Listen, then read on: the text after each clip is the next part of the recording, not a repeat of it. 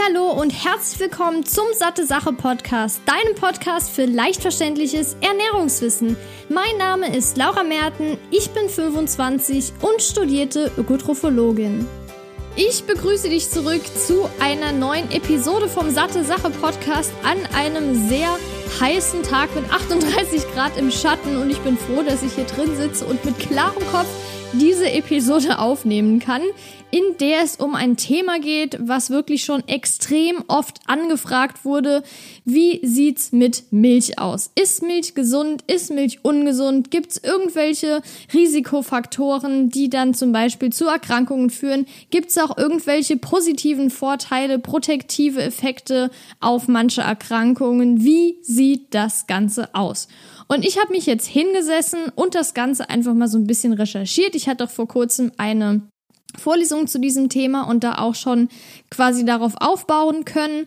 Und ich würde sagen, ich fange jetzt einfach mal mit den häufigsten Aussagen oder Thesen an, die man über Milch sagt. Und zwar ist es ja zum einen, es stärkt die Knochen und schützt dadurch vor Osteoporose. Oder es führt zur verstärkten Osteoporose.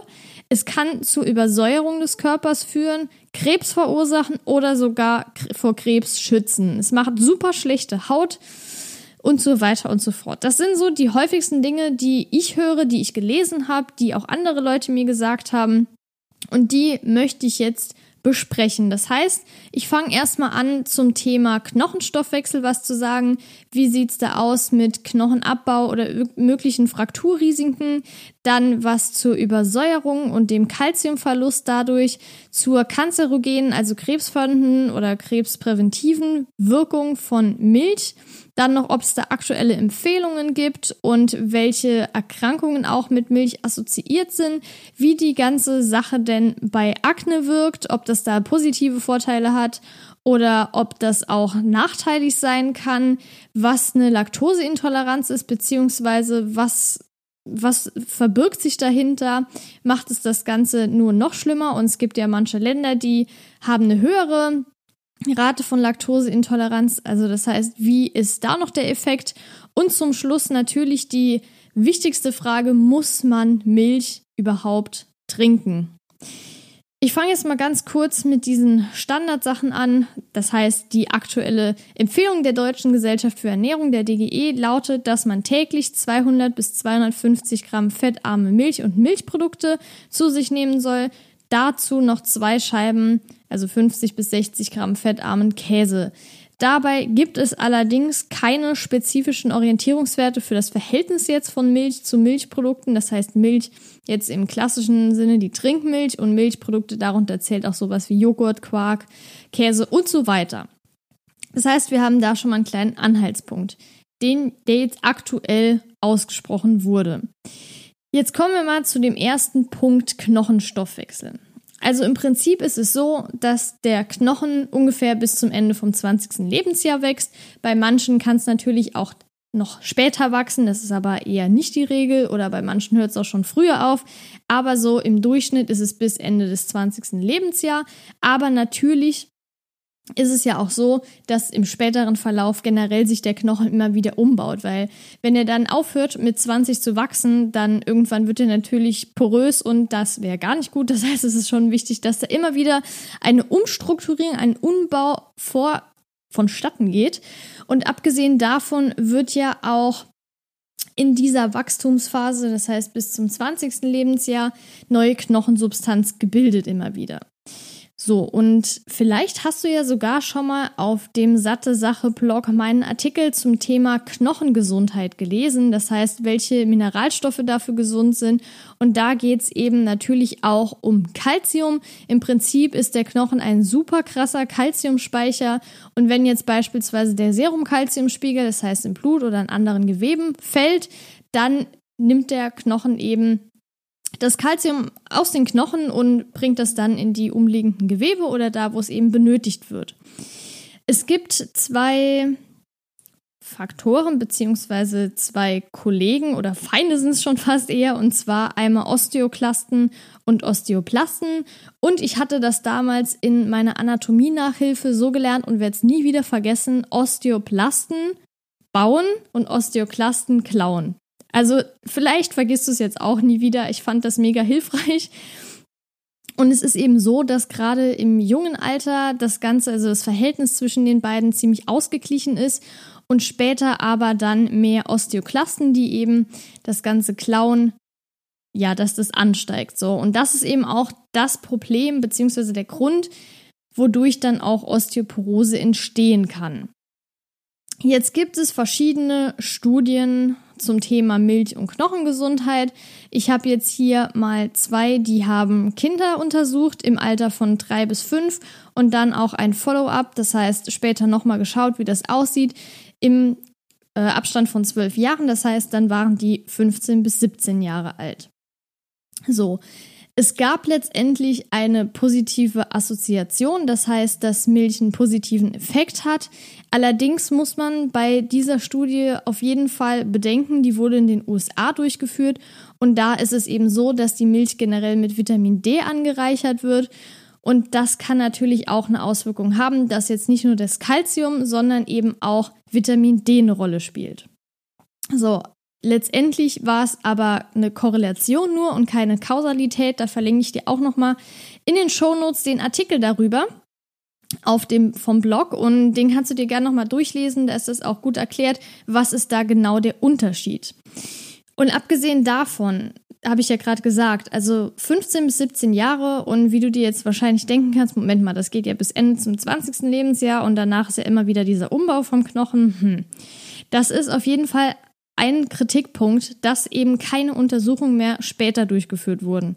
Das heißt, es wäre vielleicht interessant, das Ganze nochmal zehn Jahre später durchzuführen oder sogar 20 Jahre. Es gibt ja manche Studien, die dauern Ewigkeiten und werden dann erst veröffentlicht. Und äh, da denkt man sich, hä, warum wurde das 1990 gemessen und die wurde jetzt erst veröffentlicht? Also das kann sogar vorteilhaft sein, weil dann eben diese Kontrollen nochmal später stattfinden, um dann zu gucken, sind das wirklich langfristige Auswirkungen. Also das zu dieser Studie. Dann gibt's noch eine andere, und zwar wurde das mit ja, Schulmilch. Es ist ja oft so in den USA, dass diese ja, Schulmilch gibt, sprich jedes Kind kriegt pro Tag dann so und so viel Gramm Milch. Beispielsweise frühstückt man ja auch oft dort in den Schulen. Und die hat eben auch gezeigt, dass es schon einen positiven Einfluss haben kann, aber es wurde jetzt auch kein signifikanter, also stark signifikanter Zusammenhang einfach festgestellt.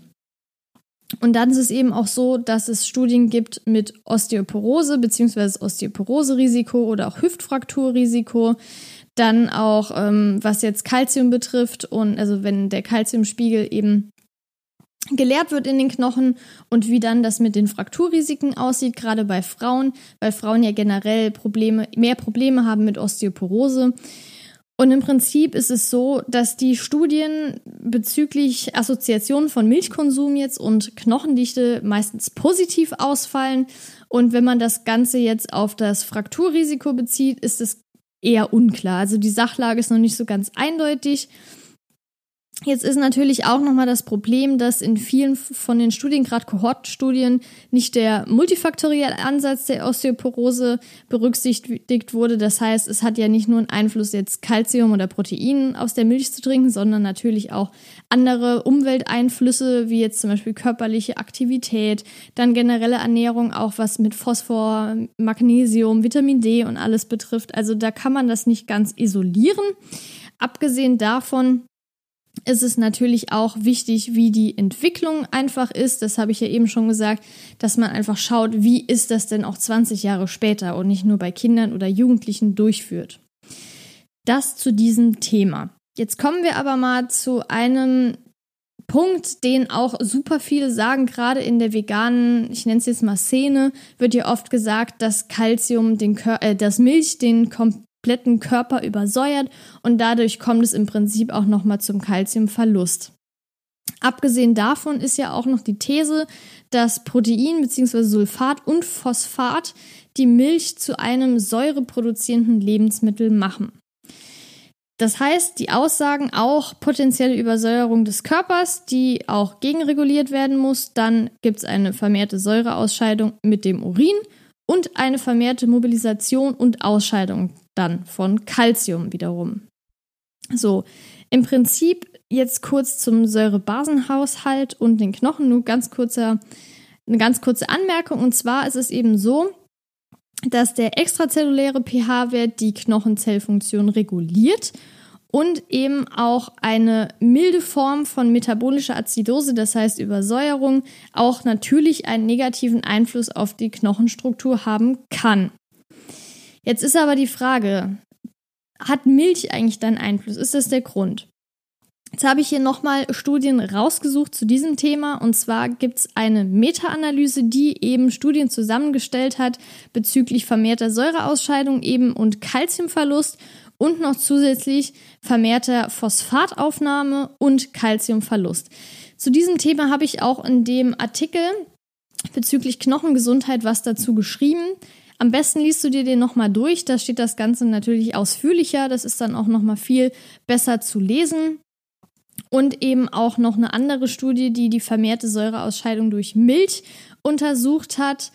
Im Prinzip ist es so, dass leider der Einfluss von der Ernährung und dem Säure, auf den Säurebasenhaushalt wenig untersucht ist. Aber wenn man das Ganze jetzt zusammenfasst, scheint Milch eben keinen negativen Einfluss darauf zu haben. Aber es wurde jetzt auch nicht untersucht, ob das einen positiven Einfluss hat. So, was bei der einen Studie verglichen wurde, war eben die Säureausscheidung von Milch beziehungsweise durch Milch die Säureausscheidung von Cola und destilliertem Wasser. Und bei destilliertem Wasser und Cola war es sogar höher als bei Milch. Und dann wurde nochmal kategorisiert in Milch und Soja und da war es eben ähnlich. Aber es war jetzt keine extrem hohe Ausscheidung zu untersuchen bzw. auch festzustellen.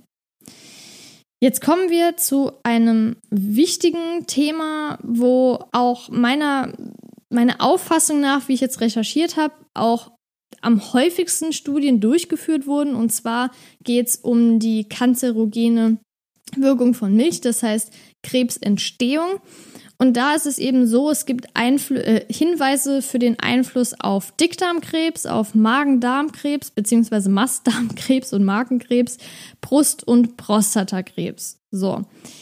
Die Thesen sind, dass es eine mögliche Erhöhung des Prostatakrebsrisikos gibt, das heißt Erhöhung, und eine mögliche Verringerung des Dickdarmkrebsrisikos. Jetzt gibt es zwei Studien, die ich rausgesucht habe. Das sind im Prinzip systematische Reviews und dann noch eine Meta-Analyse von verschiedenen Kohortenstudien. So, einmal wegen Prostata und einmal wegen Kolorektalkrebs. Jetzt steht natürlich dort die Aussagen gegenüber eine Risikoreduktion von Darmkrebs, in dem Falle ab 200 Gramm Milch pro Tag. Und die stärkste Risikoreduktion dafür für Dickdarmkrebs war bei 500 bis 800 Gramm Milch bzw. Milchprodukte pro Tag. So. Und dem gegenüber steht natürlich aber der Risikoanstieg von Prostatakrebs und der wurde sogar schon gefunden bei 100 bis 200 Gramm. Das heißt, die Relation ist es so, man sagt, ja, ich trinke jetzt ja in Anführungszeichen nur 200 Gramm, weil das ja eigentlich Dickdarmkrebsrisiko senkt. Aber letztendlich kann es auch das Prostatakrebsrisiko erhöhen. Also das ist so auch ein bisschen abzuwägen. So. Jetzt gibt es das World Cancer Research Found und das American Institute for Cancer Research und die haben eben 2018 ein Statement zu diesem Thema abgegeben, wo es auch eben um Empfehlungen geht, wo es um Evidenzen geht und so weiter. Das Ganze gibt es auch von der DGE noch, darauf komme ich gleich zu sprechen. Aber die haben eben gesagt, dass sie keine eindeutigen Empfehlungen rausgeben können, weil eben auch keine eindeutigen Beweise vorliegen, dass der Verzehr jetzt von Milchprodukten das Dickdarmkrebsrisiko deutlich verringert, weil es gab nämlich, wie gesagt, auch auf der anderen Seite die Beweise zu erhöhtem Prostatakrebsrisiko. Das heißt, sie konnten jetzt nicht haargenau sagen, diese Menge können wir eindeutig empfehlen. Und bei der DGE ist es eben so, dass sie differenziert haben zwischen einer Gesamtgruppe, das heißt, da wurden dann alle Milchprodukte drunter gefasst und dann gibt es nochmal eine Untergliederung in zum Beispiel fermentierte Milchprodukte Und da wurde eben festgestellt, dass gerade die fermentierten Milchprodukte wahrscheinlich einen Einfluss auf, das, auf die Risikosenkung von Diabetes mellitus Typ 2, das ist wichtig, nicht Typ 1, sondern Typ 2, und möglicherweise auch zur Senkung des Risikos für kardiovaskuläre Erkrankungen darstellt.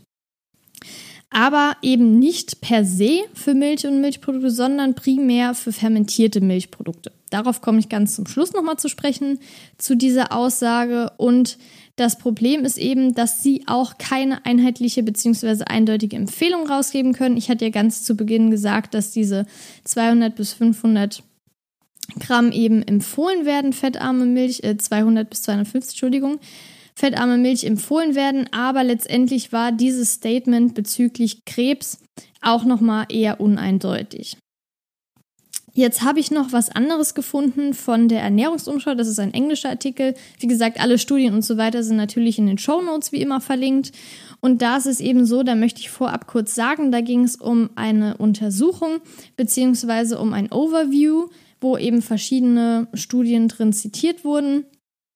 Und das Ganze ist von zwei Personen geschrieben worden und eine Person, also ein Autor davon, wird eben für dieses Projekt unter anderem von der bayerischen Milchwirtschaft finanziell unterstützt. Kann man davon halten, was man will. Letztendlich finde ich es relativ objektiv. Ich habe erst zum Schluss das gelesen, weil da steht ja auch oft noch der Conflict of Interest, beziehungsweise der muss eigentlich immer da stehen, wo es eben darum geht, hat der eben einen irgendwie ist er da subjektiv dran beteiligt. Das heißt, wird er von einer Lobby unterstützt und die Studie ist halt jetzt nicht so optimal, nicht so aussagekräftig. Es gab ja mal eine Studie bezüglich Zucker, dass das ja gar nicht so schlimm ist und die wurde dann letztendlich von Coca-Cola finanziert. Also da muss man auch immer noch ein bisschen drauf achten. Aber letztendlich hat dieses Overview im Prinzip so die, den aktuellen Stand zusammengefasst bezüglich assoziierten Erkrankungen zu Milch. So. Und da hat man eben unterschieden zwischen einem potenziellen Risiko oder verringerten oder vermehrten Risiko und einem verringerten oder vermehrten Risiko. Das heißt, da ist schon ein bisschen eindeutiger und beim potenziellen war es noch eher so ein bisschen schwammig. Und hier wurde auch eingegangen auf einen Schlaganfall und das kann eben zu einem potenziell verringerten Risiko kommen durch Milch. Bei koronaren Herzerkrankungen wurde kein Einfluss gefunden. Bei kardiovaskulären Erkrankungen ebenfalls ein potenziell verringertes Risiko. Bei dem metabolischen Syndrom ein potenziell verringertes Risiko.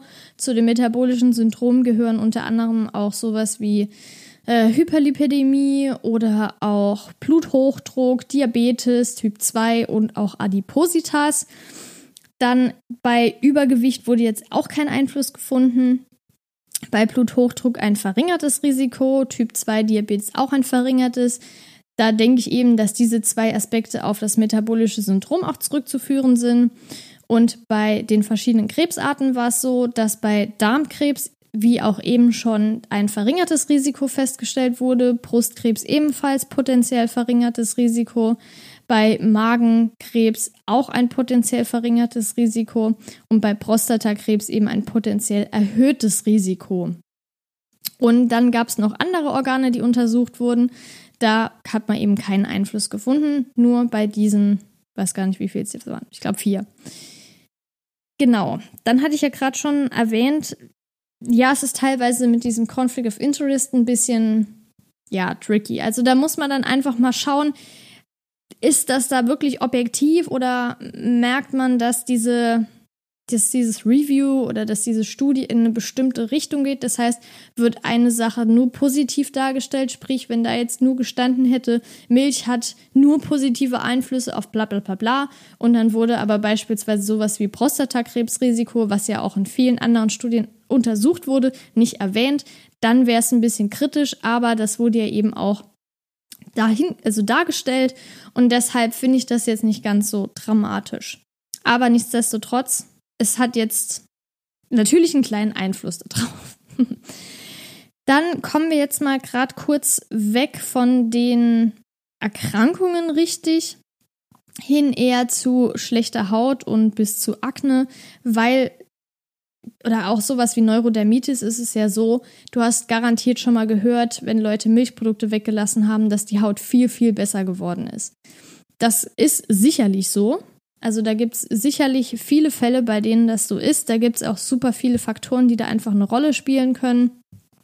Beispielsweise ist es ja auch so, dass Wachstumsfaktoren eben die Akneentstehung begünstigen können oder aber auch sowas wie ähm, Einflüsse auf Insulinrezeptoren, wie zum Beispiel der Insulin Growth Factor 1, also IGF-1, die dann eben auch diese Androgensignale verbessern können. Androgene sind ja auch Wachstumsfaktoren. Allerdings gibt es da im Moment noch keine ausreichenden Beweise, die jetzt wirklich auf eine Kausalität schließen können. Aber ich denke, sowas ist jetzt nichts, was man falsch machen kann. das heißt, wenn jetzt jemand sagt, ich trinke jetzt Milch super viel, weil ich Angst vor Dickdarmkrebs habe, dann würde ich sagen, hm, Moment, das ist jetzt vielleicht keine so gute Idee. Aber wenn jetzt jemand zu mir sagt, ich nehme jetzt, also ich trinke jetzt keine Milch mehr, ich esse keine Milchprodukte mehr, weil ich so schlechte Haut habe und ich habe gehört, dass das die Haut verbessert, auf jeden Fall. Also da würde ich jetzt definitiv nicht davon abraten. Das heißt, es ist nicht haargenau gesichert, was jetzt dieser Einfluss wirklich sein soll. Aber es wird eben vermutet mit diesen Wachstumsfaktoren oder auch bestimmte Hormone, die eben in der Milch enthalten sind, das quasi auch negativ, negative Auswirkungen hat auf den Menschen und dadurch auch ja, Hauterkrankungen entstehen können. Jetzt ist es noch ein Faktor und zwar Molkeprotein, das heißt Whey. Da gibt es ja auch super viele Shakes und so, die Muskelaufbau fördern sollen, etc. Also Proteinshakes einfach. Und da steht das Ganze auch in der Kritik, dass es auch Nierenschäden hervorrufen kann oder auch von der Leber. Und es ist im Prinzip so, dass es nicht per se der Leber und der Niere schadet, beziehungsweise es kommt nicht dadurch zu den Schädigungen, sondern eher, wenn bereits Schädigungen eben sind von Leber und Niere, dass sie diese, das Whey diese verschlimmern kann. Das ist aber nicht nur prinzipiell auf das Molkeprotein zurückzuführen, sondern generell auch auf Protein, weil gerade wenn man Nierenerkrankungen hat, muss man wirklich auch darauf achten. Darauf will ich aber jetzt auf, keiner, auf keinen Fall eingehen, weil das viel zu komplex ist. Aber das eben noch zu diesem Thema. Jetzt kommen wir schon zu dem vorletzten Punkt und zwar Laktoseintoleranz. Es gab eine Untersuchung jetzt, die ich hier gefunden habe, wo es eben gezeigt wurde, dass 15 Prozent der Deutschen eben eine Laktoseintoleranz haben und nur die Hälfte davon aber anscheinend mit Beschwerden zu kämpfen hat. Und Beschwerden sind ja meistens auch sowas wie Blähungen, Durchfall oder auch einfach nur Verkrampfungen, also Schmerzen.